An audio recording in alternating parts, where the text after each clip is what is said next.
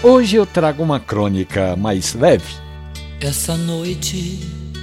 Menos escrachada, mas com certeza pode ajudar a você a passar as horas em tempo de confinamento.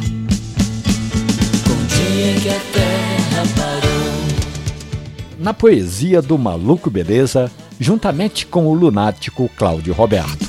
Dona de casa não saiu pra comprar pão, pois sabia que o padeiro também não tava lá.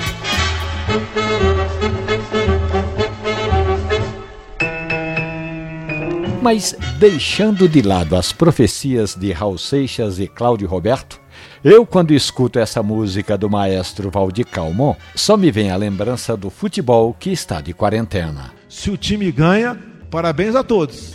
Se o time perde, como se vê no futebol, o primeiro a ser demitido é o técnico. O nosso time está ganhando de goleada. Brasil! Depois da facada não vai ser uma gripezinha que vai me derrubar, não, tá ok?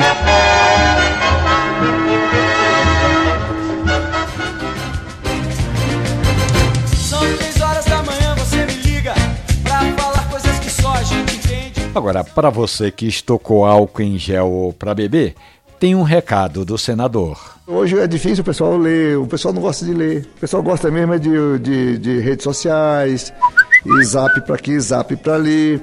Ô, gente, larga o celular num canto e vai pegar um bom livro. A sua voz está tão longe ao telefone, fale alto mesmo, grite, não se importe.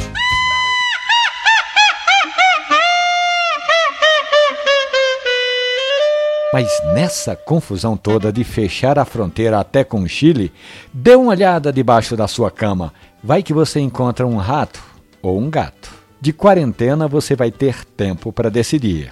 Primeiro passa um animal que você não sabe o que é. Aí você faz um DNA dele e fala, é um gato.